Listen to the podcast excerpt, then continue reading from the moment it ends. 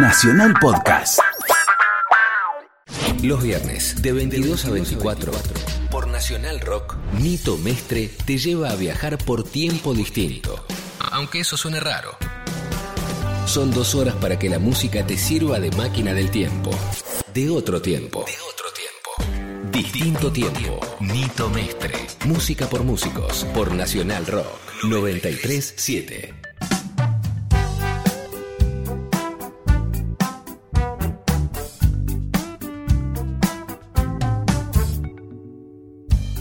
¿Cómo les va, queridos oyentes? Otra vez aquí con distinto tiempo, como siempre los viernes a las 10 de la noche. Hola, Pamela, buenas noches. Hola, Nito. ¿Cómo andas? ¿Bien? Bien. Otra semana calurosa en Buenos Aires, ¿no? Otra semana calurosa en Marte, como decíamos hace un tiempito atrás, ¿no? Sí. Que, que, este, que nos decían que estaba medio caluroso.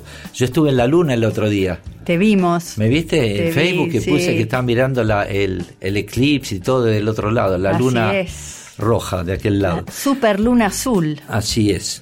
¿Azul o roja era? Azul. Azul, bien. The Blue Moon. Eh. Que aparece cada, cada muerte obispo. Que en inglés, Blue Moon es eso. ¿Ah, sí? Cada muerte obispo se dice Blue Moon. Ah, mira tú, todos los días aprendemos algo nuevo aquí con Pamela. Bueno, estamos en distinto tiempo, ya saben, nos pueden ubicar en el Facebook de distinto tiempo, se hacen amigos, etcétera, nos mandan sus mensajes, cada vez hay más gente que nos escribe, por suerte, también sepan que nosotros días antes publicamos ahí en el Facebook de distinto tiempo el futuro programa, así que nos hacen sus comentarios, le ponemos también donde nos, es- eh, nos escuchan online de otros países que cada vez nos están escuchando más. Acabo de venir de Chile y tenemos nuestros seguidores también allá en Chile. De acá a poco tiempo vamos a, a estar escuchando algo de ellos también, así que bueno. Vamos a empezar como siempre con dos clásicos. Pamela. Y nuestro invitado de hoy, que es un invitado eh, muy particular para un programa en la Nacional Rock, pero ya van a ver de qué se trata, nos ha sugerido que arranquemos el programa con algo de música clásica. Bárbaro. Después nos va a contar por qué. Bien, Entonces elegimos eh, de Grieg Pierre Gint. perfecto. Y entonces elegimos, y él eligió, todavía no lo vamos a hacer hablar, él eligió un tema de 2010 mío, Espero siempre por vos. Estamos en distinto tiempo.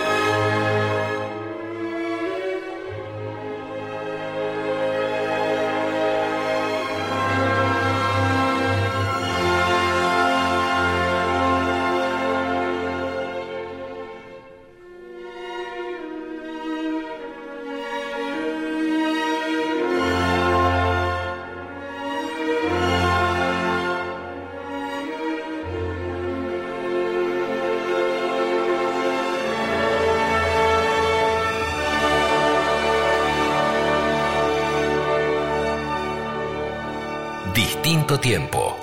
Nito Mestre.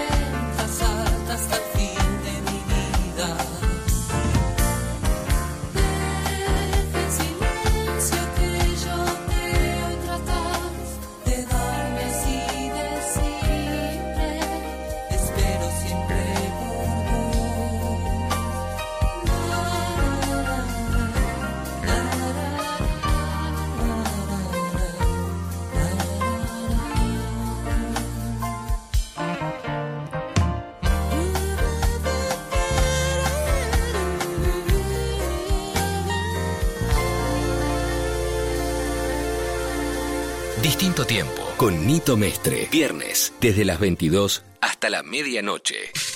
Será el día que apagaron la luz. O el día en que el tiempo traerá una mujer. Una casa pobre. Años por aprender. Una mañana de cama para dos. Sí, sí. Pero esta noche hay algo distinto. Distinto tiempo. Con Nito Mestre. Viernes, de 22 a 24.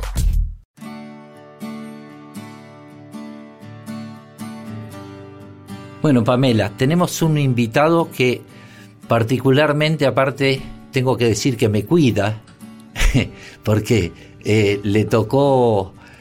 Yo, la primera imagen que tengo de, Conrado, que de él se trata, Conrado Stoll, el doctor Conrado Stoll, es en las leñas, eh, los dos vestidos muy de esquí, estábamos por, esquiar y ahí, ahí te conocí, ¿no? ¿Cómo te va Conrado Stoll? ¿Qué tal, Nito? Hola, Pamela. Ahí, ahí, bueno, no, ahí me conociste vos a mí y es muy asimétrico. Vos sos una persona famosa. Mi primera visión con vos fue muy distinta. A ver. Yo debía tener 16 o 17 años y después de que la policía, lo digo con todo respeto, me tirara algún gas en la cara, entré a un concierto Bien. Eh, de, vos eh, y Charlie y lo disfruté y es una memoria increíble e inolvidable y, y, con mi hermano, mi hermano que actualmente es músico profesional, así que ahí te conocí yo unos años antes. Claro. Ah, porque tu hermano está en la chingana. Chicana, exactamente. Es músico, es músico y, hace, eh, iba a decir tango, pero hace tango y otras eh, melodías y, eh, bueno, se dedica a eso con su mujer, que es la cantante Dolores Solá. Pero nosotros hoy lo, llamamos a Conrado, aparte que vamos a hablar de, un poquito de todo, porque está especializado en neurociencia, se puede decir así. se puede decir así, soy neurólogo eh, o sea, eh, trato, investigo, diagnostico las enfermedades del cerebro, pero en los últimos años se ha puesto con justicia de moda la neurociencia, que es entender mejor y aprender cómo funciona el cerebro. Y es algo nuevo. Mucha gente escucha la neurociencia, se ha hecho más que popular, porque es apasionante hablar del cerebro y de cómo funcionamos nosotros, somos nosotros después de todo. Y, pero esto es una disciplina nueva. Los primeros alumnos que estudiaron esto en la Universidad de Duke en Estados Unidos fue hace no demasiados años, en los últimos 10 años, y ha explotado, como, como digo, se justifica absolutamente porque entendemos mejor cómo hacemos las cosas y por qué, por qué somos quienes somos. Y, la música tiene mucho que ver, ¿no? Eh, en lo que hace al cerebro y los músicos tienen cerebros distintos a los no músicos y el que escucha música desarrolla ciertas cualidades o capacidades en función de la música. Por lo que hemos leído, hay como toda una corriente que sigue estas premisas, ¿no? literalmente, absolutamente literalmente. Nietzsche decía, eh, el, ser humano sin música sería un error. Eh, y efectivamente eh, somos música desde los ritmos en cuando hacemos un electroencefalograma y las neuronas tienen una frecuencia, y en ah. realidad tienen muchas frecuencias, las de la parte posterior del cerebro una cierta frecuencia de ciclos por segundo, la anterior a otra, o cuando alguien está en coma o tiene una enfermedad o, o algún problema cerebral, esa frecuencia se altera, y ni hablar de la del corazón, ¿no? Una frecuencia fantástica, fundamental y que tiene que tener cierta número por minuto porque es mejor tener menos latidos que más, entonces esa velocidad que se va alterando. Y por ahí ustedes se acuerdan, cuando vino Baryshnikov hace varios años, eh, era unos 10 años, y en el colón se pegó un micrófono en el pecho y balaba al ritmo de su corazón. Entonces el corazón latía y él a propósito tenía un control absoluto, lo hacía eh, eh, latir más rápido, más lento y a esa velocidad se movía, creo que ahí integrando al máximo esto de la música está en la persona. Pero te contesto concreto, vos me preguntaste, el cerebro, claro que sí, los que tenemos chicos eh, sabemos del efecto Mozart y podemos hablar después qué es el efecto Mozart y si realmente existe qué sería el efecto de música de un compositor en especial y algunas composiciones de ese compositor sobre funciones cognitivas cada vez que digamos cognitivos no queremos hacernos los exóticos, sino que se usa mucho y por eso es bueno difundirlo. Pero la gente habla de la memoria y dice me olvido o he perdido la memoria y le preocupa la memoria. Con razón le preocupa la memoria. Pero, pero cuando hablamos de esas cosas en realidad todos estamos hablando de las funciones cognitivas, porque somos, nuestro cerebro es memoria, y hay varios tipos de memoria, la de corto plazo, largo plazo, la de trabajo, todas las conocemos. La orientación visoespacial, eso es una función cognitiva fundamental entrar a un negocio, en un shopping y saber si salgo para la derecha o para la izquierda según de dónde venía, no es tan fácil y obvio. Y es una habilidad humana que uno la hace inconscientemente al salir, sale para el lado correcto casi siempre. El lenguaje, el poder expresarnos y entender es una función cognitiva y una fundamental está en los lóbulos frontales que se llama la función ejecutiva, que es la que nos permite planear, organizar y llevar a cabo acciones. La primera que se altera en muchas enfermedades. El lóbulo frontal es el que nos deja a la mañana mirar el ropero y algo tan básico como elegir una camisa y un pantalón y un zapato. Eso tristemente se pierde en las demencias tan conocidas como el Alzheimer. La persona no puede elegir algo tan simple. No hablemos ya de decidir el día y tener que ir a un lugar primero y pagar algo y volver y buscar a alguien y encontrarse con otra persona y decidir un trabajo. Eso que lo hacemos todos los días, todos los humanos, es muy complicado y sigo sin contestarte, Pamela. Termino eh, si el cerebro se altera. Y si miramos el cerebro de un pianista, por ejemplo, que usa las dos manos, el cuerpo calloso, que es la estructura que une los dos hemisferios, es mucho más grande que la población en general. Estabas hablando de, del lóbulo frontal y yo recuerdo porque me llegó un comentario de a un músico que tuvo, varios músicos que tuvo, eh, tuvo ciertos problemas específicamente con el lóbulo frontal. Puede llegar a ser que es el que nos frena eh, hacer un acto tipo eh, chiflado, como tirarse en algún lado, es decir, cuando dicen le falló el lóbulo frontal, entonces hace cosas locas. Sí, tenés razón, es exacto.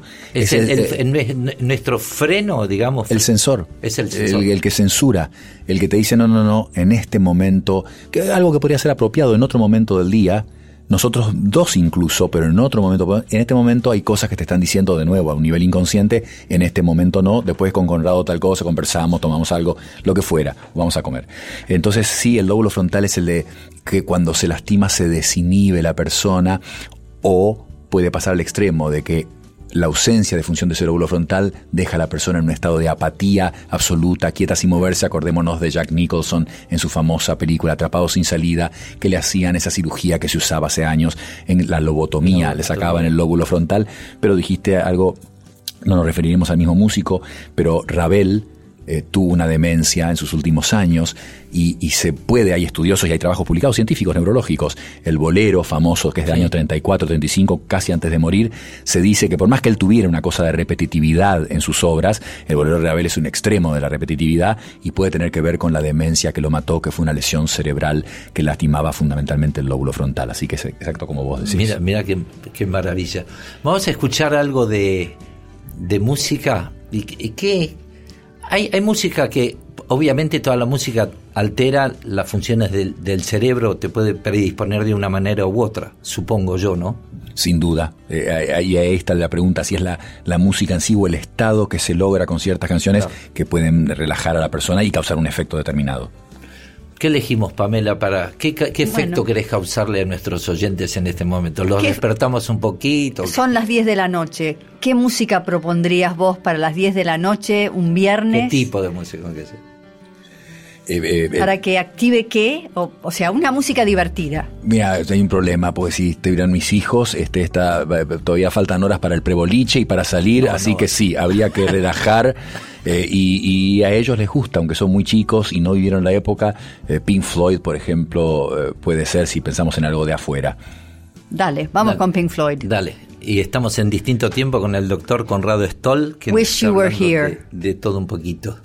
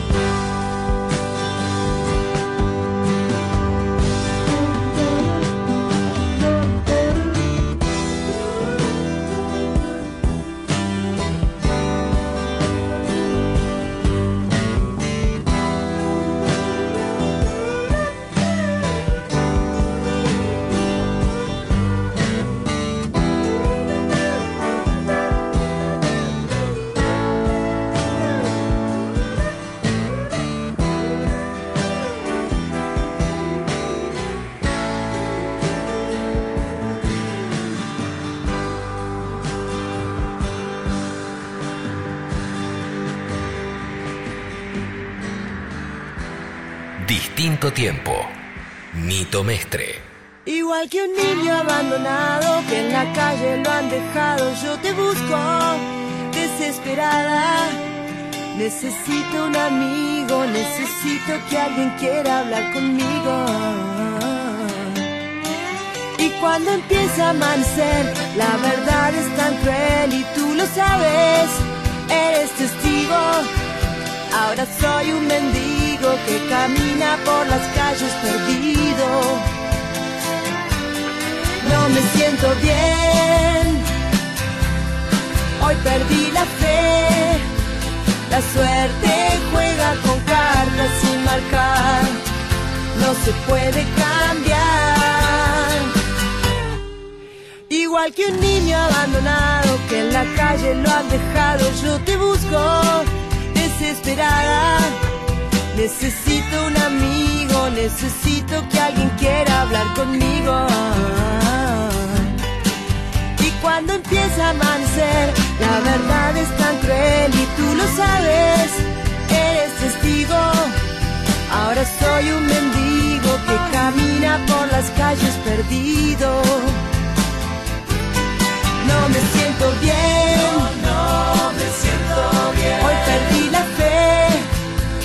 La suerte juega con cartas sin se puede cambiar. No me siento bien. Hoy perdí la fe. La suerte juega con cartas sin marcar. No se puede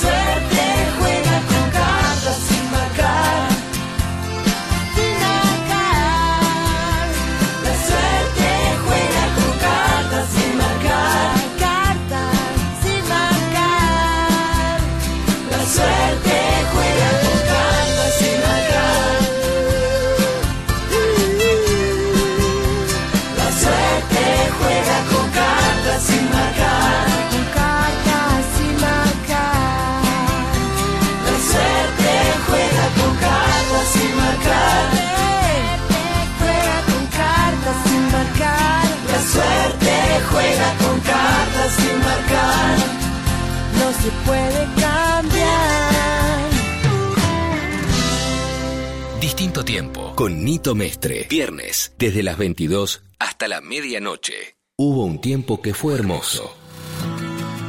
Hubo, hay y habrá un distinto tiempo. Nito Mestre te lleva a recorrer la música que nos trajo hasta acá. Distinto tiempo.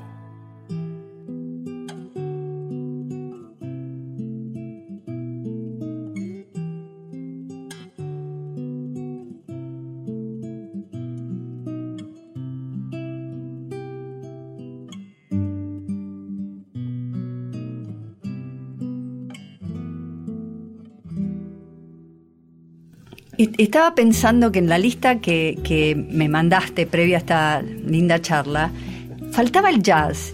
Y me llamó poderosamente la atención porque el jazz se dice que es una música que es muy importante para desarrollar ciertas habilidades también. Y no estaba en tu lista. Tenemos que hablar después de cuán cierto es, eh, eh, dediquémonos a destruir o no, o dar soporte a mitos, eh, o sostener. o Ese es sostener, bueno, ¿ves? A sostenerlos. Esa- definitivamente, hay que leer el libro eh, eh, Cómo hacer que un caballo vuele. Es un famoso libro muy bueno con un montón de evidencia científica para destruir mitos o no, de, de cosas que se dicen muy comúnmente, pero en lo de la música hay mucho de eso. Ahora, lo, lo del jazz, bueno, se dice eso, pero más allá de eso, en, en mi caso personal, acuérdate, yo, yo no, tengo una habilidad musical desde ya que no soy músico, aunque también podemos contar la historia de cuando aprendí a tocar el bajo. Yo mido un metro noventa y cinco, aclaro, por eso eh, sufrí chistes por tocar el bajo y lo aprendí con alguien que tocaba el bajo con Nito.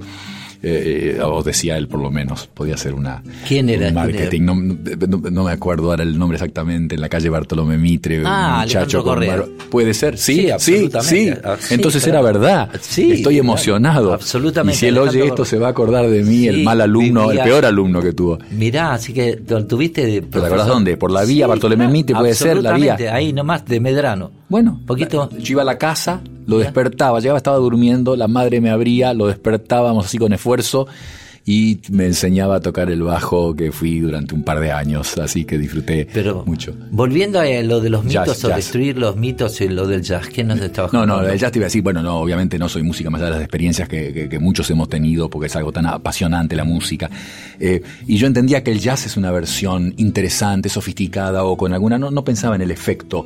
Eh, y, y yo viví en Nueva York unos años haciendo la formación de médico y me iba los fines de semana que no tenía guardia a- al Village, eh, donde había mil reductos de jazz, de lo mejor decía la gente, y, y no logré. Y tuve CDs, mi abuelo me regaló alguno, y no logré que a mí me, me encantara. No te enganchaste. que me enganchara, que, que me encantara y yo trataba y hacía el esfuerzo. Lo fui a ver a, bueno, eh, no sé si la versión de Woody Allen, yo tengo miedo en esta mesa porque hay expertos, pero, pero Woody Allen lo iba a escuchar con el clarinete, Claro, él tocaba eh, claro. los martes en esa época, cuando mi hermano me fue a visitar un par de veces también íbamos a verlo, pero no, no, no logré con el jazz, eh, a pesar de que lo escuché y hice el esfuerzo, porque creo además que cuando uno prueba las cosas, y soy muy absolutamente ecléctico, por eso yo te di alguna lista y, y me gusta, eh, te digo, se sorprenderían desde, desde música clásica, como dije, eh, eh, Grieg, hasta eh, me- me- hubo épocas en que cantaba demasiado o esquiando cuando Nito me encontraba, eh, es una nube de Box Day, así Ajá, que es un lo- espectro amplio. Después lo vamos a contar.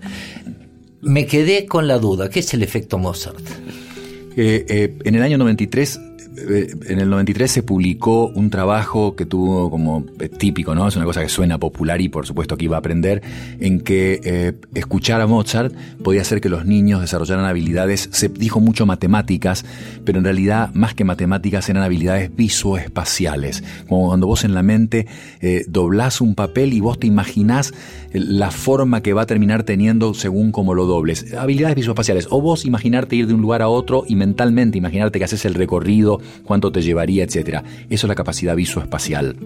Entonces hizo un test en que a un grupo de chicos los hacían escuchar Mozart, a otro música relajante, entre comillas, lo que sea que se llame eso, y a otros en silencio. Y dio que los que escuchaban Mozart eh, tenían mucha más capacidad visoespacial que los otros. Esto medido objetivamente en un estudio científico publicado en una revista científica.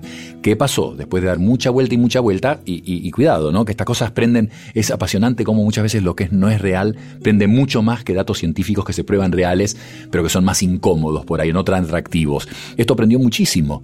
Mi hija en el colegio tocó violín, porque supuestamente al tocar violín y empezó con el famoso Twinkle Twinkle, este, eh, iba a desarrollar más habilidades, etcétera, etcétera. Pero la realidad, lo que se vio analizando estos datos, es que quizás la música relajante y el silencio se hizo en adultos, aunque se tra- extrapoló a niños, pero el estudio, el experimento se hizo en adultos. Entonces, primero que no sabemos si lo de un adulto se puede extrapolar a un niño. Y segundo, que se piensa que es al revés, que la música relajante y el silencio son negativos para aprender algo y que Mozart o lo que fuera podía ser positivo. Entonces se repitió el experimento y esta vez se hizo en niños haciéndolos escuchar Mozart, lo segundo haciéndolos escuchar otro tipo de música relajante y la tercera les pusieron canciones infantiles que a ellos les gustaran mucho, de los videos con los dragones y con el dinosaurio famoso y etcétera, etcétera. Y se vio que los que escuchaban la música infantil este, tenían un resultado mucho mejor que los que escuchaban Mozart o la música relajante. Conclusión, eh, esto es intuitivo lo que acabo de decir, el resultado final. O sea que supuestamente, a pesar del gran éxito que tuvo esto del efecto Mozart, eh, un músico japonés lo inició, eh, la verdad que no hay evidencia científica sólida de que, de que la música vaya a mejorar alguna función cognitiva. Cuidado, que eso no quiere decir que la música no pueda tener efecto en enfermedades neurológicas, lo podemos hablar después, o que lleve a algo, eh, un estado de relajación que, por ejemplo, baje la presión arterial, para dar un ejemplo. Por ejemplo, ¿sucede eso? O Eh, sea, ¿se utiliza la, la música para, para cuidar el cerebro de alguna manera o para alguien que tenga alguna enfermedad particular o alguna deficiencia? ¿Se utiliza la música? Muchísimo. Muchísimo. Eh, en, la, versión eh, eh, se ha estudiado y para que nos sorprenda un poco, los Rolling Stones bajan la presión arterial No, comparado esa sí con que no la sabía. Sorpresa. Y- ¿Cómo? y ¿Cómo es se- eso? Se pusieron como 10 10 autores distintos, se buscaron, incluidos los Beatles, y, y los Rolling Stones bajaron más la presión. Yo hace, hace unos 15 años compré un aparato en Israel, el- acá lo compré, va, lo hice traer de Israel. Es un, es una- un, un aparatito muy chico que te pones auriculares, conectado a auriculares, a un aparato como un polar que te pones en el pecho, como un cinturón alrededor del pecho, y te mm, eh, eh, reproduce una, un ritmo musical, un ritmo musical que lo que hace el aparato, la virtud que tiene es que va uniendo el ritmo musical que él produce al ritmo de tus respiraciones que las detecta por lo que tenés puesto en el pecho. Entonces va uniendo tu respiración con, con un ritmo musical que al oírlo te ayuda a respirar con un cierto ritmo, porque vos estás oyendo la música que, se, que suena a un cierto ritmo. ¿Qué es esto que estoy diciendo? Mindfulness. Meditación es el aparato que te ayuda, porque es difícil aprender mindfulness, no, no tan difícil, pero lleva un, un cierto tiempo aprender mindfulness o meditación. meditación. Esto lo hace automáticamente, te ayuda muchísimo y si logra relajación, ahí está el efecto. Entonces baja la presión, pues la persona se relaja. En general, en estudios grandes, los Rolling Stones, como te decía, han mostrado ese efecto, pero pueden ser otras músicas las que cada persona. Yo lo que, que menos me hubiese imaginado que Mike Oldfield te bajaba la presión, por ejemplo, con Tubular Bell, Super Heidi, o, esa, o esos eh, eh, mantras que se escuchan ahí para bajar la presión. Te digo la verdad que a mí me pasa el efecto contrario a veces. Cuando escucho esos, esos mantras súper tranquilos me empiezo a inquietar un poquito y quiero que pase algo.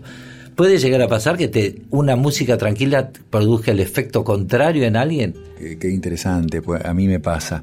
Me, me- me- me- me apasiona ese Moonlight Shadow que decías, que creo que la hermana de Michael Oldfield canta, Sí. y que es espectacular, pero eh, cuando trabajo a veces, eh, eh, fuera del horario del trabajo, en los fines de semana, escribiendo algo, prefiero algo un poquito más agitado. Hay, hay una nota interesante de un neurólogo alemán muy, muy famoso, el que más ha publicado los trabajos más importantes de ACV, de accidentes cerebrovasculares en el mundo, el doctor Hacke en Heidelberg. Y él eh, eh, tiene 68 años y todos los años a fin de año hace un compilado que lo fabrica él, lo crea él, de heavy metal.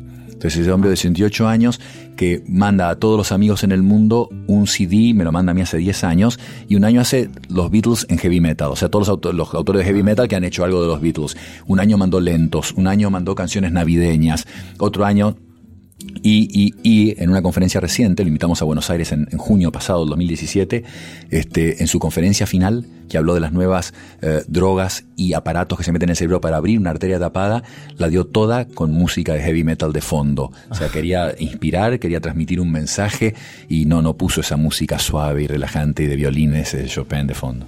Vamos a escuchar un poco de música. Dale, vamos a escuchar Vamos con. Box Day y con un poco de los Rolling Stones. Claro, así le bajamos la presión a los oyentes de distinto tiempo. Estamos con el doctor Conrado Stoll pasando esta magnífica noche.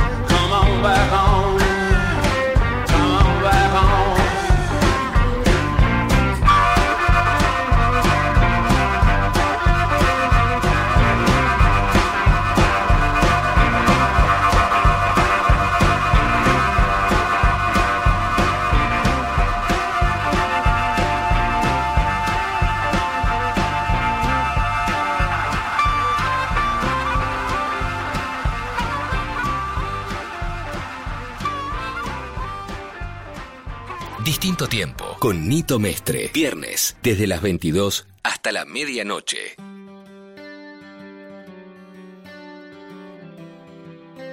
El doctor es una caja de sorpresas, ¿eh? Sí, sí, realmente. Y, qué suerte. ¿Y qué pensás de estas teorías del doctor Masaru Emoto, por ejemplo, que tienen que ver con la, palabra, la música, el sonido en función del agua en el cuerpo?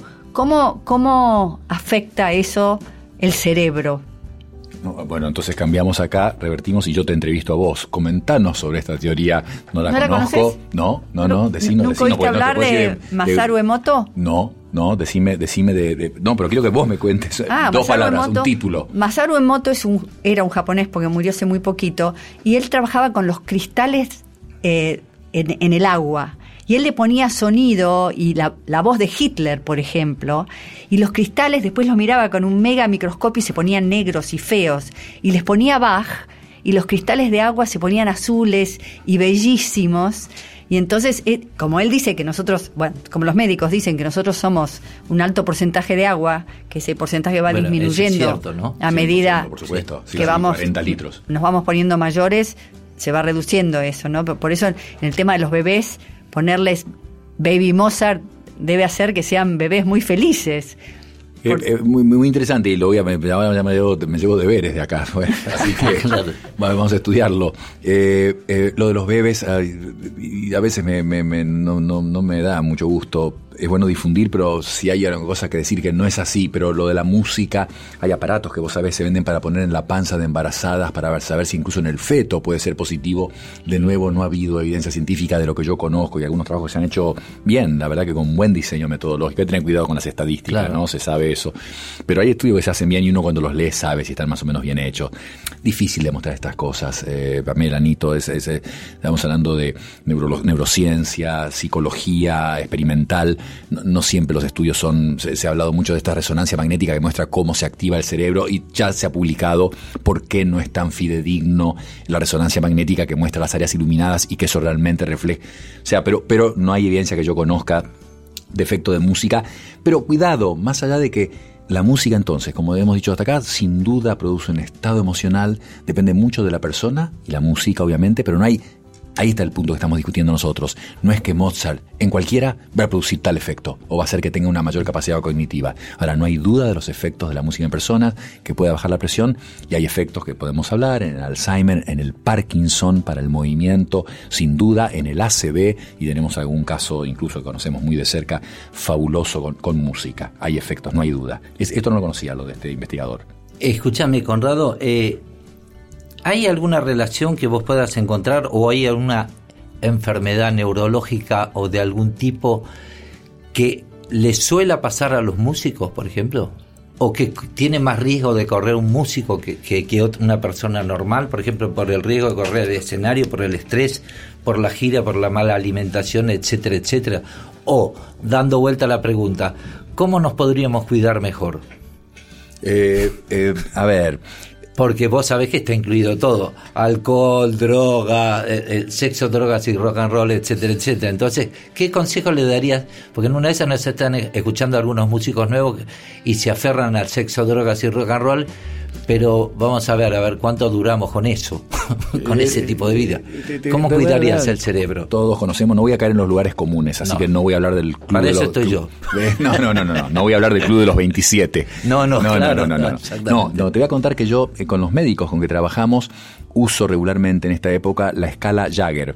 La escala Jagger es que Mick Jagger tiene 75 años y no se ve precisamente como alguien mayor. Entonces cuando los médicos con que trabajo dicen un anciano, un geronte, un viejo, y les digo, Mick Jagger tiene 75 años, ¿a ustedes les parece que califican algo? Y, y después lo siguiente, lo que sigue es y la vida que hizo, hablando de las sustancias que bueno. Entonces yo lo que les contesto, y conocí algún par de músicos famosos cuando hacía la residencia, cuando trabajaba, cuando me formé en, en Nueva York y en Boston sobre todo, conocimos varias personas famosas que los veían mis jefes, y, y esas personas son inteligentes. Y por más que hayan usado sustancias, sí es verdad que hay un azar, y sobre todo ah, cuando sos muy joven, por ahí te excedes y se han muerto muchos. Pero, pero estas personas son inteligentes y se cuidan mucho. Entonces, aplica lo de todo el mundo. Hay que tener en consideración esto. El concepto de bohemio existe y, y- es obvio que la vida de un músico por ahí tiene un ritmo y horarios diferentes a de otras personas y que no son ideales. Entonces, ahí tenés una cosa objetiva, fáctica, concreta del estilo de vida. Eh, eh, por los horarios y por todo, eh, la- las bebidas, las drogas, obviamente hay más uso. Y hoy sabemos mucho más que no te digo que hace 50 años, que hace 15 años. Ah. Que la marihuana puede dañar el cerebro, lo sabemos hoy. No se sabía hace 15 años el tipo de daño. Pero al mismo tiempo viene dentro de 10 días una- un, un neurólogo que trabajó conmigo muchos años que viene a hablar del uso de cannabis en la neurología, Ajá. porque es muy efectiva. Ahora en 10 días nada más. Entonces, el estilo de vida no ayuda a lo que llamamos un estilo de vida sana para cumplir los 75 de Mick Jagger y, y los 90 de mucha gente que hoy vemos. Porque cuando yo empecé la neurología en los años 80, era raro ver, era raro ver gente de 80, y sobre todo haber dado gente de 80, 80 y pico, con un estado cognitivo bueno, con una buena función cognitiva, porque la gracia es cumplir 90 años Claro, en un buen bien. estado cognitivo. Entonces, el estilo de vida Después tenés cosas puntuales, que hay eh, problemas profesionales. Eh, el, el violinista, el chelista pueden tener eh, lesiones de los nervios por las posiciones de las manos. Largas horas se puede lastimar, porque son, son lesiones ocupacionales que hay algunas neurológicas del nervio mediano en la mano, se adormecen los dedos, eso es por la profesión.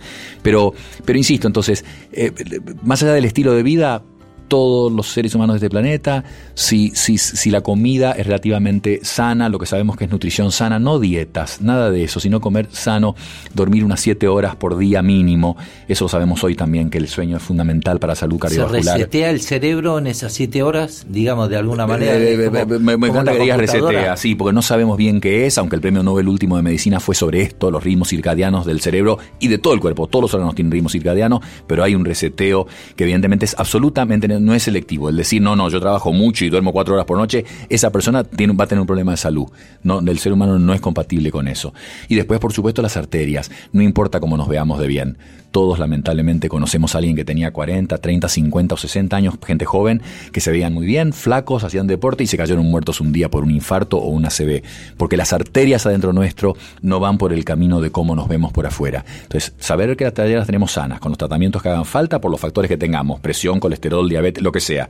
Y el cerebro, Pamela hablaba del agua, el cerebro se achica, con los años 15% del volumen pierde. No es solo agua, pero el ejercicio aumenta el volumen, esta vía sana, el cuidar las arterias, etcétera. O sea que la respuesta para vos Hey, músico, puede ser que sea un riesgo especial para, para, para eh, salud y sobre todo vascular, que es la que causa principalmente muerte en el mundo. Pero con los cuidados que conocemos, eso tendría que prevenirse y uso el ejemplo un poco con humor de Jagger, que, que no deja de ser un mal ejemplo. Antes, un buen ejemplo. antes de ir al corte te dejo con una pregunta. ¿Los músicos tienen el cerebro igual que los que no son músicos? Perfecto. Esa, esa expresión fue mía. Estamos en distinto tiempo con Conrado Stoll y vamos a escuchar un poco de música.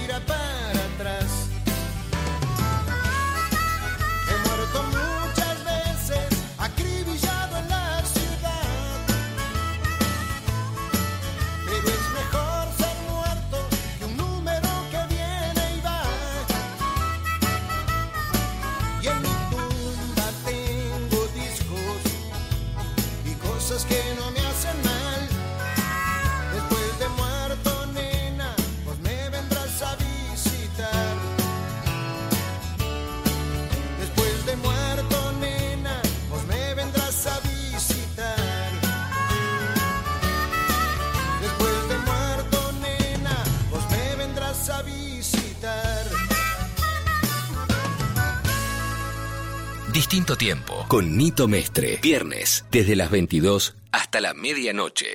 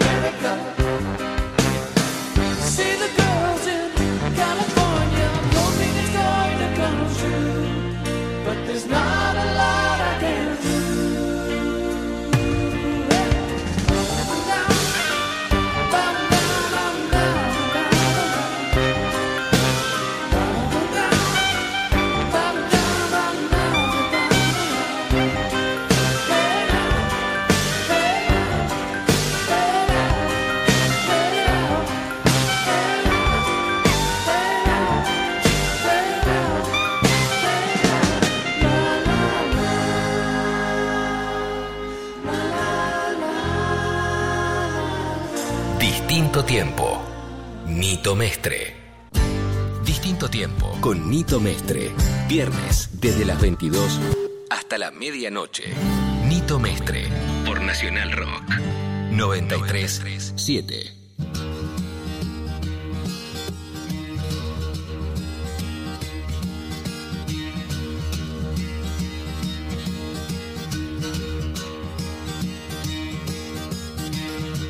One morning I woke up and I knew it wrong. A new day, a new way, and new life.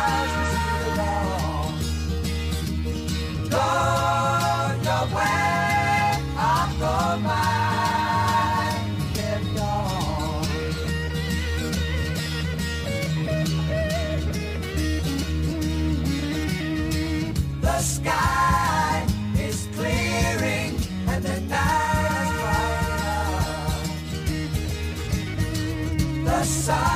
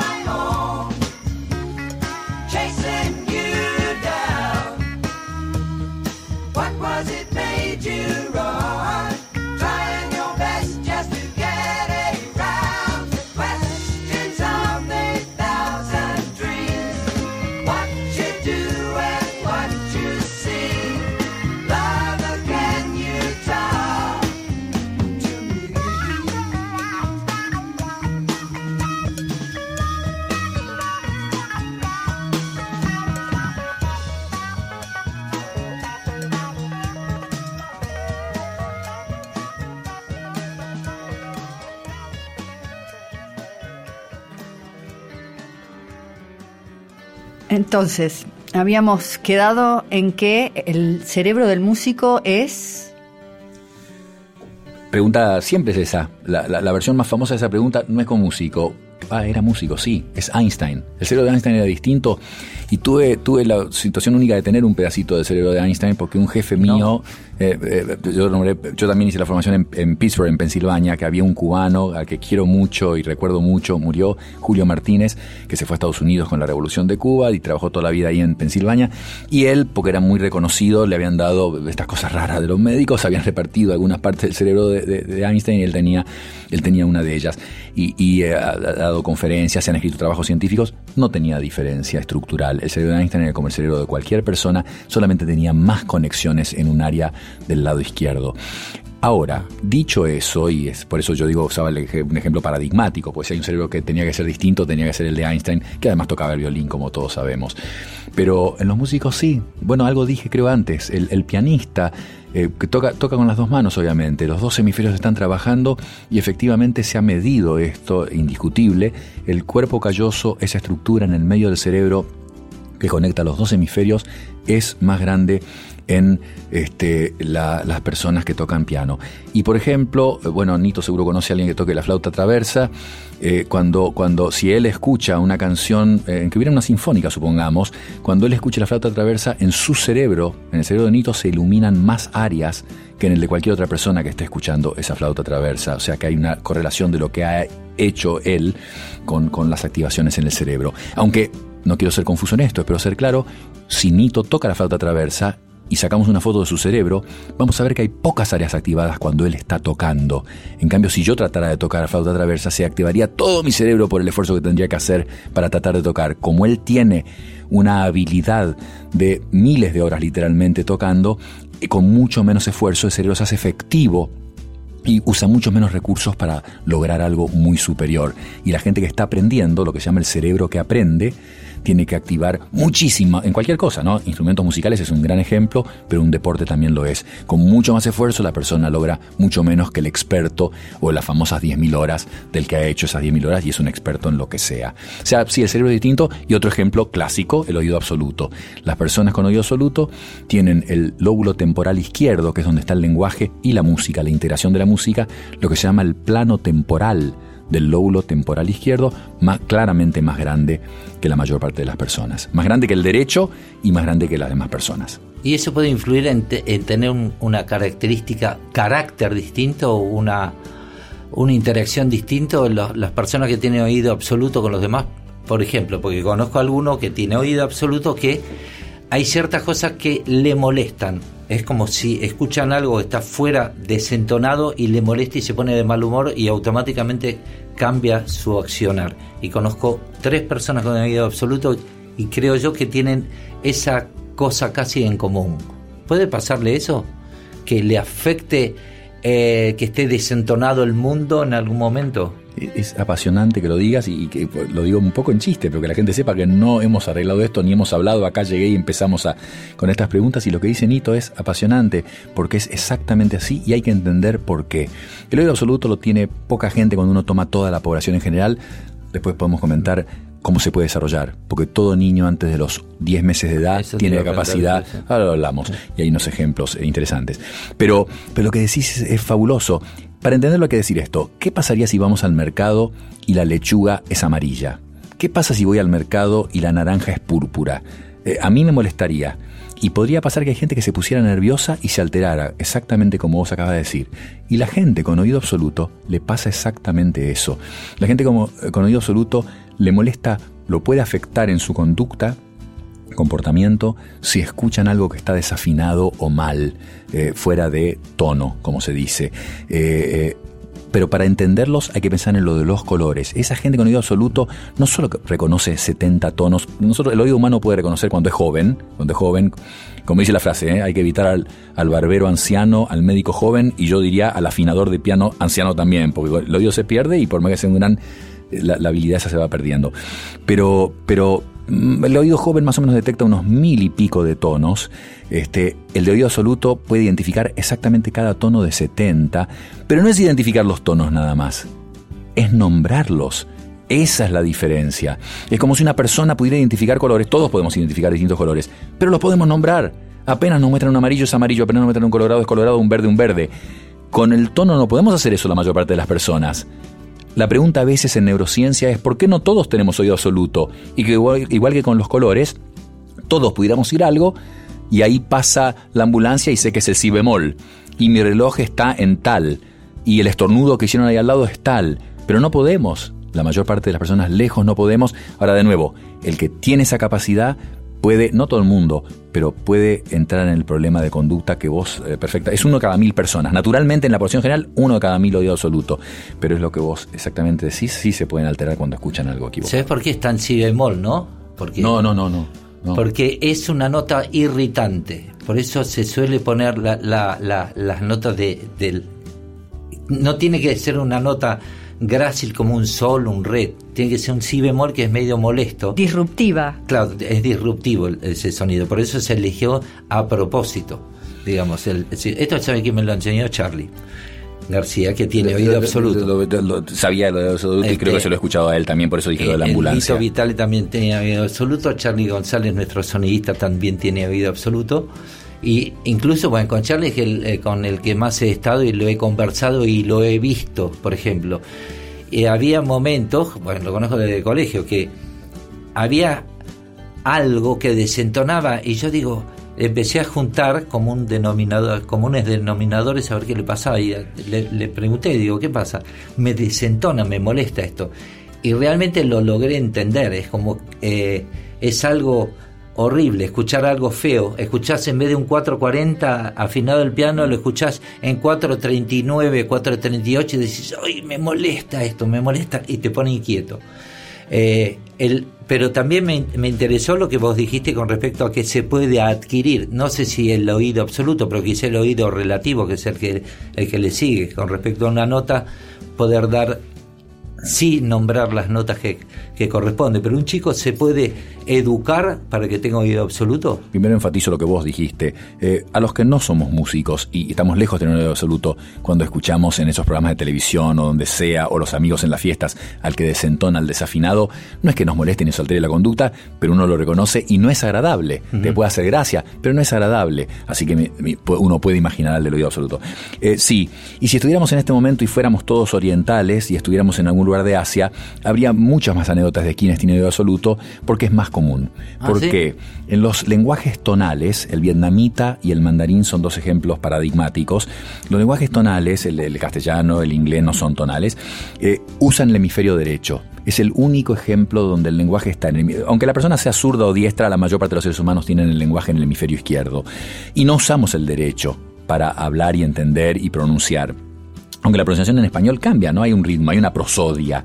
Pero en el chino, y esto lo sabemos, eh, en el mandarín, perdón, mandarín, eh, la prosodia es tan importante, la entonación, que un mínimo cambio de entonación te da un significado totalmente distinto en la frase.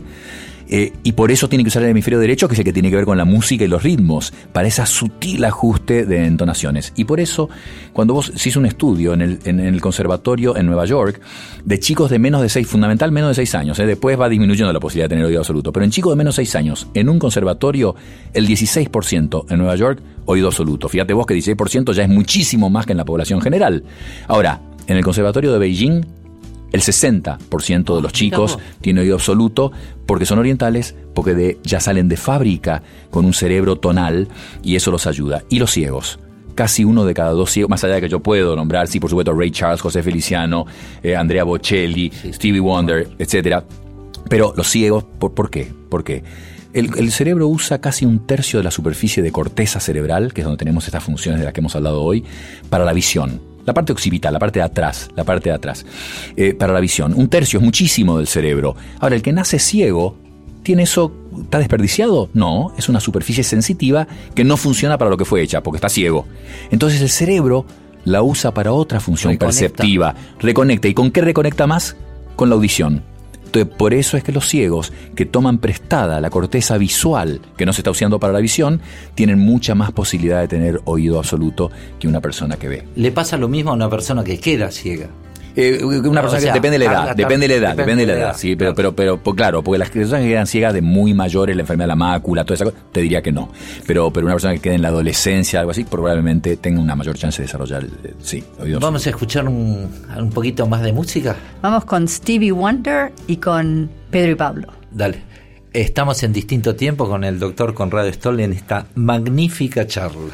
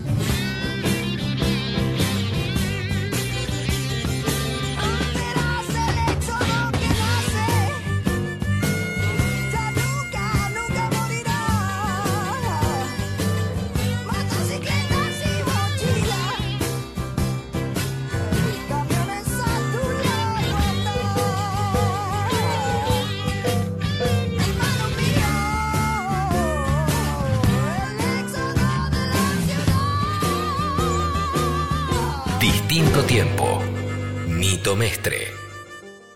Los viernes de 22 a 24 por Nacional Rock, Nito Mestre te lleva a viajar por tiempo distinto.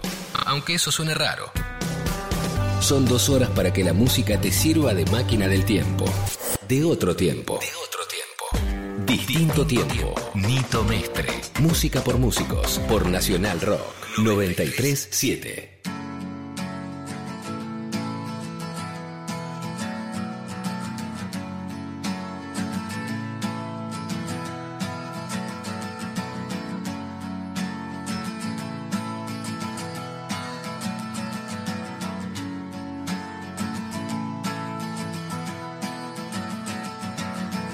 Today is gonna be the day that they're gonna throw it back to you.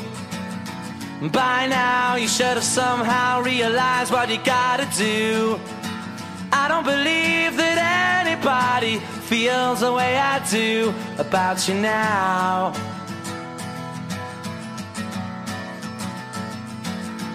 Backbeat, the word is on the street that the fire in your heart is out sure you've heard it all before, but you never really had a doubt.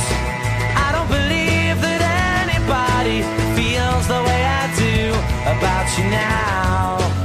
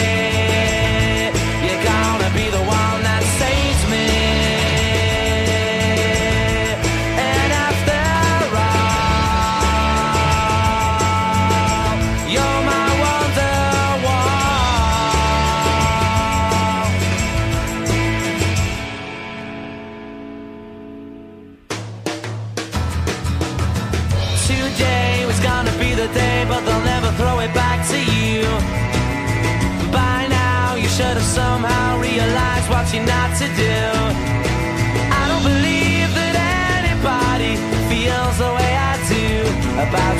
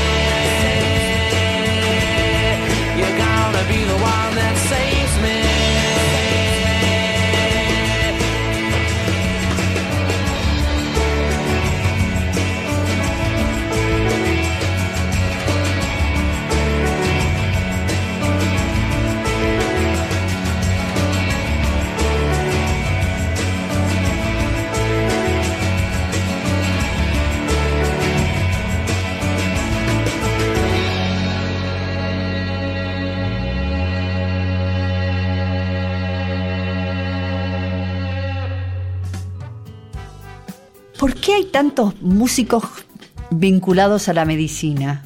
Ah, uy, otra pregunta difícil. Eh, eh, eh, a ver, decí, y decí, extendete un poco más. ¿Por qué? ¿A qué te referís con vinculados a la medicina? Bueno, por, por ejemplo, hay muchos músicos casonito Yo que estudié cuatro años de medicina, mi guitarrista estudió tres años de medicina.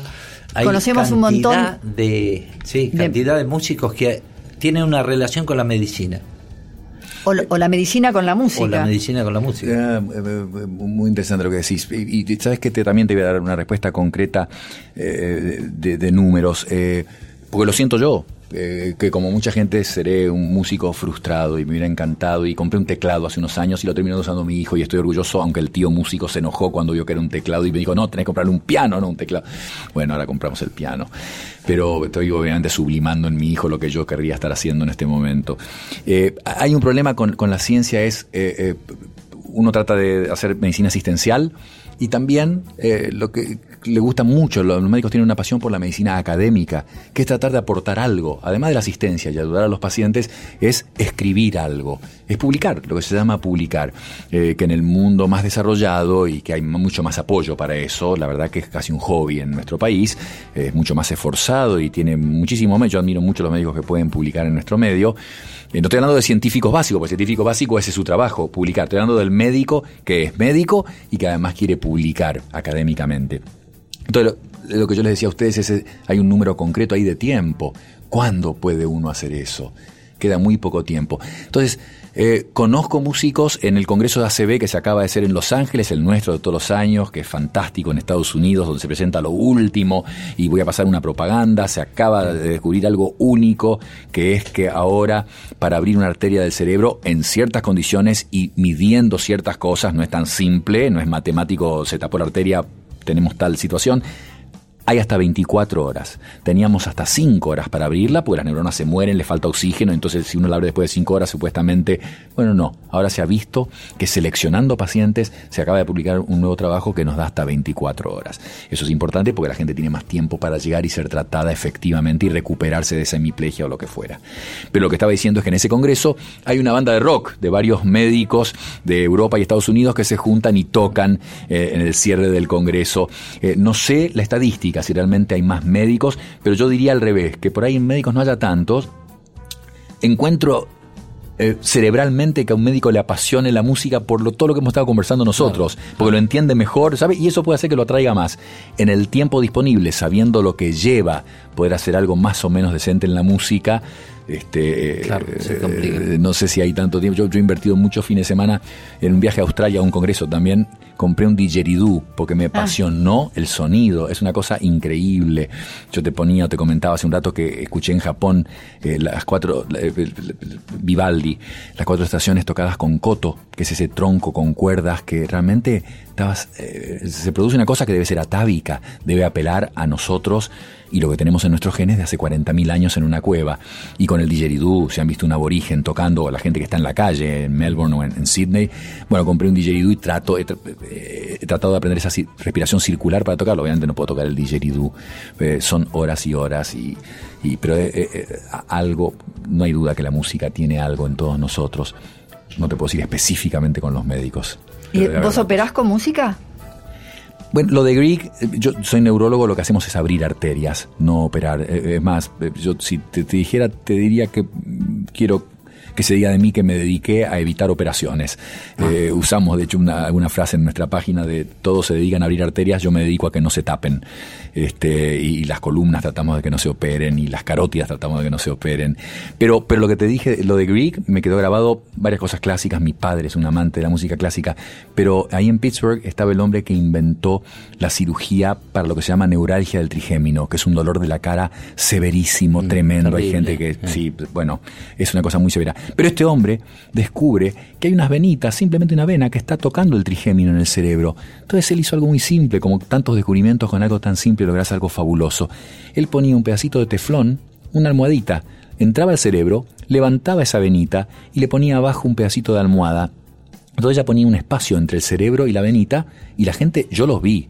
Parecía una cosa religiosa, en que la gente se Cambió despertaba y decía, no, me duele más. en dos Y, eh, claro. una cosa bueno, ese médico que operaba hacía, no me acuerdo, eran cinco por mañana que hacías, iba entrando de un quirófano al otro. La operación tiene su nombre, la operación de Janeta, o sea, muy famoso. Ponía Grieg en los parlantes del quirófano.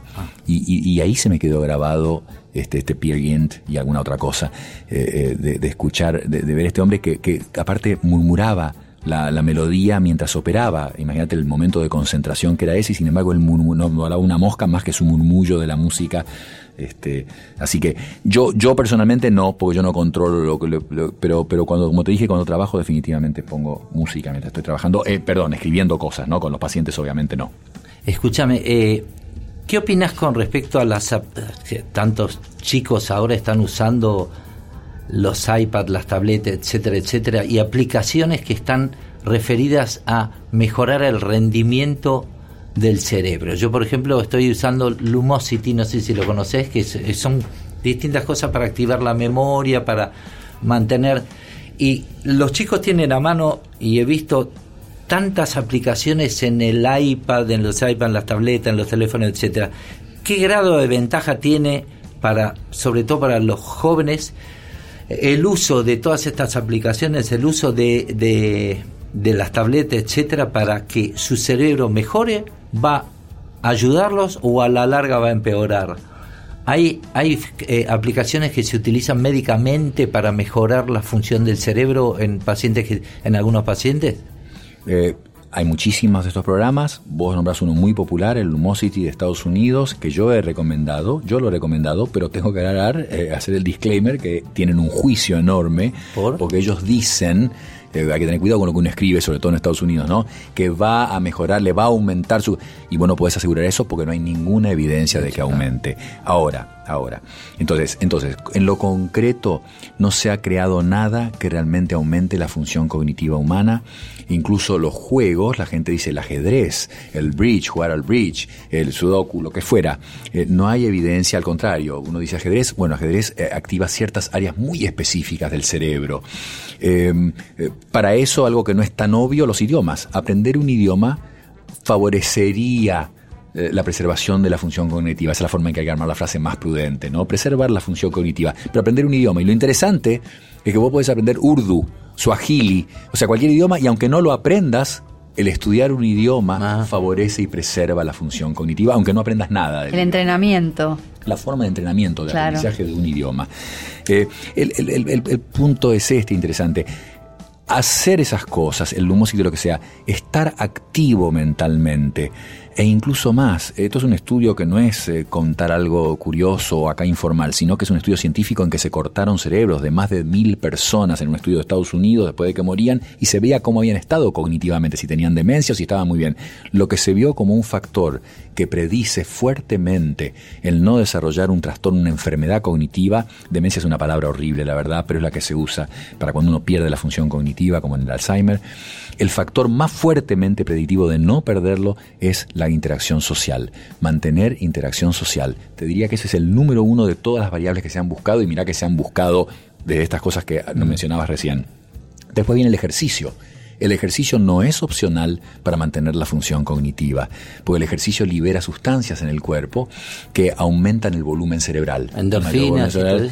Más que endorfinas. Más que las endorfinas. más que Dopamina. más que endorfinas. La dopamina luego tiene otra cosa, tiene Oxito- otra función. Oxitocina, hay, hay oxitocina. cantidad de sustancias. Bueno, ese es el problema, ¿no? Que ahora se, se ha desarrollado también la genética. Este, y, y la nutrición, que se habla todo el tiempo, y las bayas de Goji y las semillas. Es imposible saberlo, son miles y miles y miles de variables. Lo vamos a saber en un futuro relativamente cercano. Eso es la nutrigenómica. Porque, ¿qué pasa? Yo no te puedo decir que una dieta para vos es buena y, y no nos fuimos del tema porque hay una dieta que se llama dieta cerebro, dieta mente, dieta mind, que es parecida a la dieta mediterránea. ¿Eh? Legumbre, fruta, verdura, pescado, eh, frutos secos, aceite de oliva, no mucho más que eso. Y esa sería buena para preservar la mente. Pero ¿sabes qué? ¿Qué nos hace la comida que comemos? Depende de las infinitos millones de bacterias que tenemos en el intestino, que se llama la microbiota, el microbioma. Se ha descubierto esto hace relativamente poco, el rol fundamental que tienen esas bacterias para qué pasa con lo que vos comés en vos. Porque el ADN de tus bacterias en tu intestino es distinto que el de la persona de al lado y de las 7 mil millones de personas en el planeta. Entonces, es muy distinto el efecto de ciertas comidas y por eso es que a una persona le cae mal, a la otra bien, a la otra, etcétera. Y los remedios lo mismo. Además, se agrega la complejidad de la genética personal. La genética personal dice cómo vas a responder a una medicación, si vas a responder, si no vas a responder. Entonces, pero vuelvo, no me quiero perder. Lumosity. ¿Qué, qué, qué hacer para preservar la función cognitiva? Mantenerse activo. Si vos querés comprar la PlayStation y jugar al fútbol, el poder manejar esos 10 botones que mis hijos manejan fantásticamente y que a mí me cuesta muchísimo, te va a ayudar. Eh, probablemente casi tanto como el Lumosity. La estimulación cognitiva entonces sirve, pero no es un grupo de personas mayores que se sientan a leer un libro y después repasan lo que leyeron de memoria. Tenés que hacer conversaciones entre ellos, grupal, interacción grupal, eh, trabajar en una computadora, manejarla, saberla usar algún programa que estimule algunas formas especiales de la función Algo que cognitiva. no conozcas, digamos. Eh, Cosas nuevas, por supuesto, inesperadas. Este, ejercicio físico de algún tipo. ¿El, Es- el miedo te activa mucho el cerebro? Bueno, el miedo es adrenalina, la respuesta famosa simpática, y entonces eh, se te abren las pupilas, se paran los pelitos, te transpira frío. Hace, hace, interconexiones nuevas? No, no, enseguida, es imposible. Bueno, no eso, creo, no, no, no, no, no, pero sería ver el estrés. No, no, no, no, no, no, no, no debe ayudar, no debe ayudar. Hablando, hablando del estrés, ¿qué, ¿qué, efecto causa el estrés en, en el cerebro? Eh, malo, negativo, pero por eso esta conversación así es difícil. Se habla mucho del estrés y no hay duda, pero hay estrés bueno y hay estrés malo. Es- ese es el tema. Y hay gente y depende de la personalidad de cada persona. Hay gente que no sufre y de repente dice, yo, te cuentan programas que vos no harías nunca. A ver, voy a ir a hacer turismo a Siria. Y vos decís, no, no me parece que Siria sea el momento para ir a hacer. Y hay gente que tiene la- una estructura de personalidad que le permite disfrutar eso, que es estresante, o el señor que maneja el auto de Fórmula 1, ¿eh? o el bungee jumping. Eh, entonces es un estrés, es estresante, positivo. El estrés negativo, el que daña, el que es estre- el que y que no depende de dónde estás, podés tenerlo en la isla más paradisíaca y no tenerlo en un lugar difícil, pero, pero el estrés cuando es negativo, por supuesto que daña. Bueno, escuchamos algo de música y después nos despedimos del doctor. Eh, estamos con el doctor Conrado Stoll. ¿Y qué se me ocurre? Vamos a escuchar algo de música. va.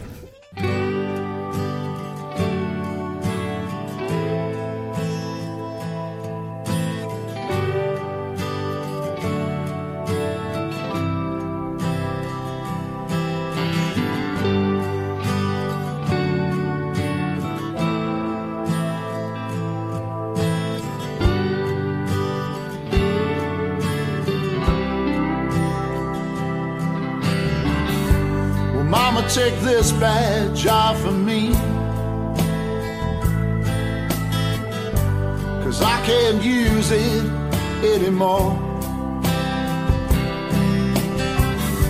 It's getting dark, too dark to see. Feel like I'm knocking on heaven's door. I'm knock, knock, knocking on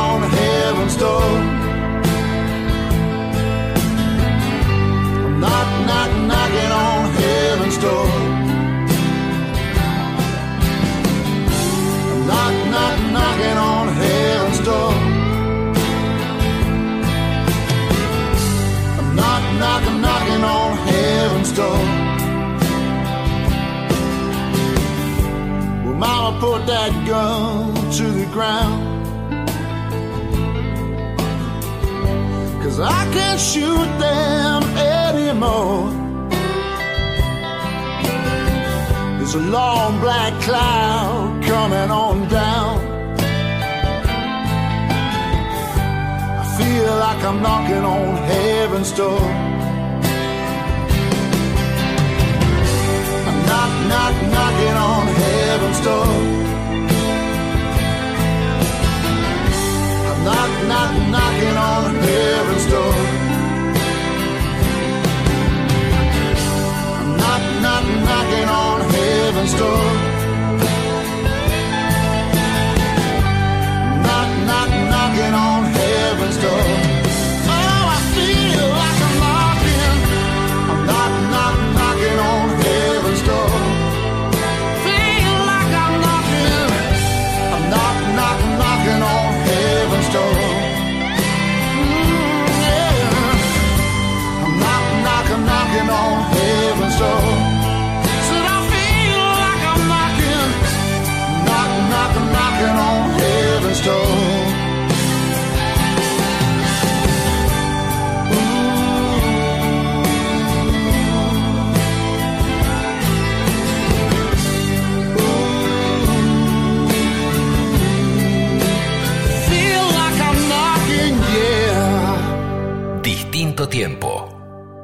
Mestre.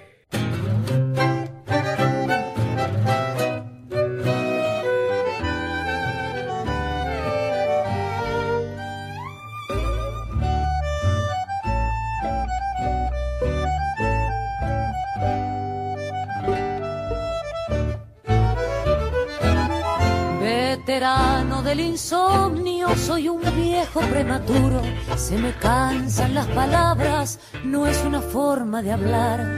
Tengo una viola italiana, cuando hay hambre no hay pan duro. El Mario me la endereza, pero se vuelve a doblar. Para agarpar el casorio y el anillo, vendí el coche. Inocente adolescente, rematé mi libertad. Soy un yonki de la tele sin volumen a la noche, como pa' no molestarla, aunque ella ya no está.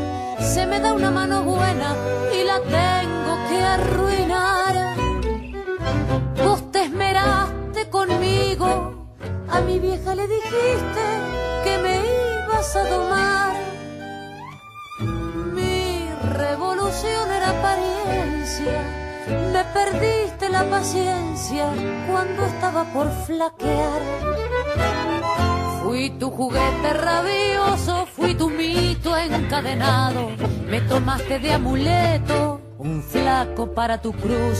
Me amigué con tu retrato, cuántas veces lo he besado y lo abrazo preocupado cuando se corta la luz. En mi guitarra torranta y un tango agazapado, percanta que me amuraste. No te puedo ni cantar, no me sale más lirismo. Tengo un verso atragantado donde te mando a la mierda, después vuelvo a suplicar.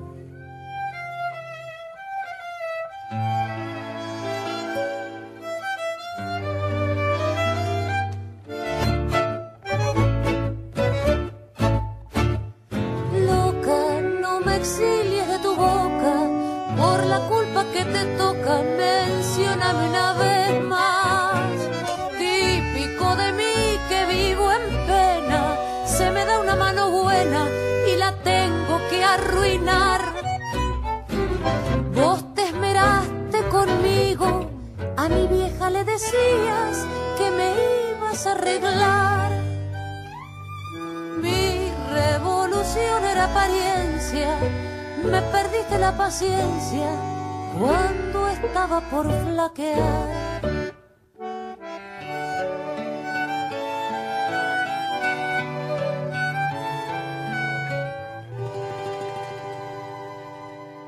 Cuando estaba por flaquear. Distinto tiempo. Nito Mestre. Hubo un tiempo que fue hermoso hubo, hay y habrá un distinto tiempo. Nito Mestre te lleva a recorrer la música que nos trajo hasta acá. Distinto tiempo. Ah.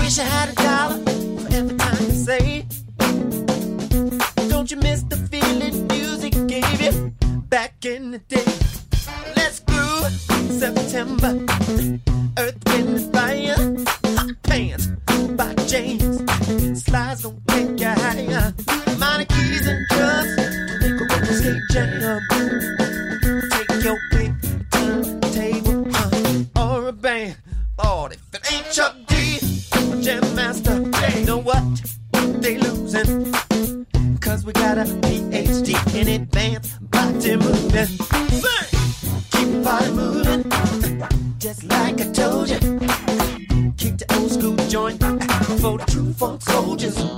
Musicology.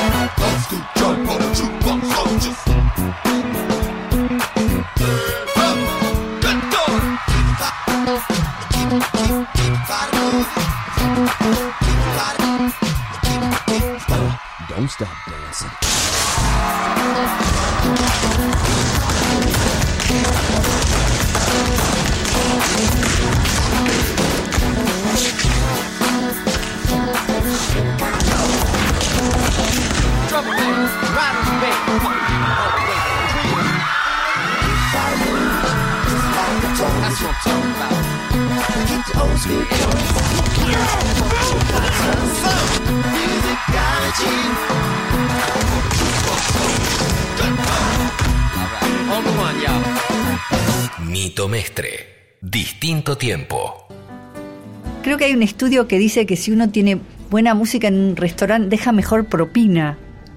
No, hay duda. No hay duda que te predisponen. Eh, acordate, en el aeropuerto de Chicago, vos no oís nada más que unos ruiditos de vidrios eh, mientras vas caminando o vas en las cintas transportado, pero si te prestas atención, hay algo que dice caminá, caminá, caminá con un cierto ritmo y con una que se adhiere al tuyo. Walk, walk, walk. Y las personas no lo están escuchando, lo oyen, pero no lo escuchan. Y lo, Ah. que, lo que decías, lo que decías el otro día de cómo responde a la escala, ¿no? Que, Sí, que sí, me sí. contabas. Porque Sí, hemos estado leyendo un montón sobre la música y el efecto que hace en nosotros y lo importante que es escuchar música. Y, y te diría, o sea, me quedé con ganas de preguntarte sobre los efectos de la televisión versus la radio, ¿no? En, en, en, en, en- en, digamos, en las cuestiones sociales. O sea, cada día se escucha menos radio. Vos me haces las preguntas difíciles, este, eh, y depende de la ocupación, eh, pero acá todo es pensar en este mundo exponencial para el futuro. Eh, no será más común lo no visual por la cantidad de actividades que tenemos y la movilidad y el hecho de que con aparatos hoy en día vos podés moverte a cualquier lado y va a ser más fácil oír, escuchar que estar viendo algo. No te, no te puedo decir, eh, sí puedo decir que los contenidos son muy malos en la televisión, como sabemos, pero también la televisión va a desaparecer. El concepto de canal que vos, Nito, yo tuvimos de chicos, que yo tenía cuatro opciones en blanco y negro chiquitas para ver, este, eso va a desaparecer obviamente a muy corto plazo y uno va a ver lo que quiere, cuando quiere, a la hora que quiere, lo que quiera. Este, y eso es fabuloso, la posibilidad de la libertad, elección. Pero déjame que te diga, pe- pe- pero en el opuesto de escuchar y el valor de la música, eh, el título de, de no oír y cuidar el oído, porque la pérdida del trauma acústico hace perder el oído. Nito me preguntaba por los músicos, un problema que deben tener los músicos es pérdida de audición. Sí, tinnitus, etcétera. Y bueno, es que eh, las células que, que te permiten oír son esas famosas del órgano de Alfonso Corti en el oído, que están protegidas, La están en un líquido, en la cóclea. Sí. Pero hay 3.500 con pelitos y se lastiman. Pasa la sirena del si bemol que vos decías Sí. y se lastiman unas y no es recuperable. Y me preocupa mucho porque nuestros padres y abuelos tienen hipoacusia y no oyen, y es muy común ver eso, ¿no es cierto? Sí. Que no oyen.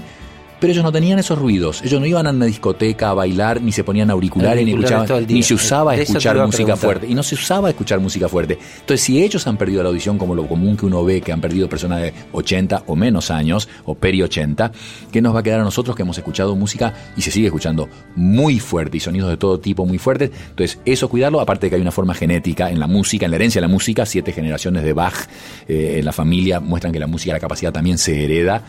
Este, y, y hay enfermedades, el ACV, eh, eh, tumores del cerebro que hacen que uno pierda totalmente la capacidad de poder, así como estaba el oído absoluto en un extremo, de poder leer música y, y famosos músicos han perdido la capacidad de distinguir un himno del cumpleaños feliz por una lesión en el cerebro. El, el Che Guevara tenía esa, bueno, todos en un casamiento hemos visto que hay gente que baila otra canción.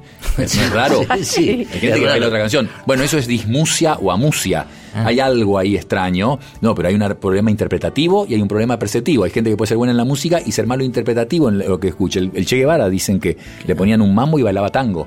Eh, o sea que 5% de la población tiene dismusia o amusia con Ah, sí. dificultad, ya te digo, de percepción. Pero bueno, quería hablar del extremo opuesto de justamente ese efecto fabuloso que no hay duda que la música tiene. ¿Cuál es tu Beatle preferido? Eh, también con la escala de Jagger eh, yo nombro a John Lennon eh, eh, y nunca me voy a olvidar de ese diciembre cuando lo fui corriendo a despertar a mi hermano eh, que lo habían, me enteré que leí el diario en esa época uno se enteraba de otra forma y en el titular del diario decía que lo habían matado y cada vez que voy a Nueva York esto ya es casi raro pero voy al Dakota y paso por ahí cerca por lo menos Bueno, Conrado, eh, nos estamos despidiendo. Nos quedan. Es, es un placer hablar con vos porque se puede hablar de todo, porque nos podríamos haber ido por las ramas, pero nos, nos acercamos bastante a todo lo que queríamos hablar con respecto a- al cerebro, neurociencia, etcétera, etcétera.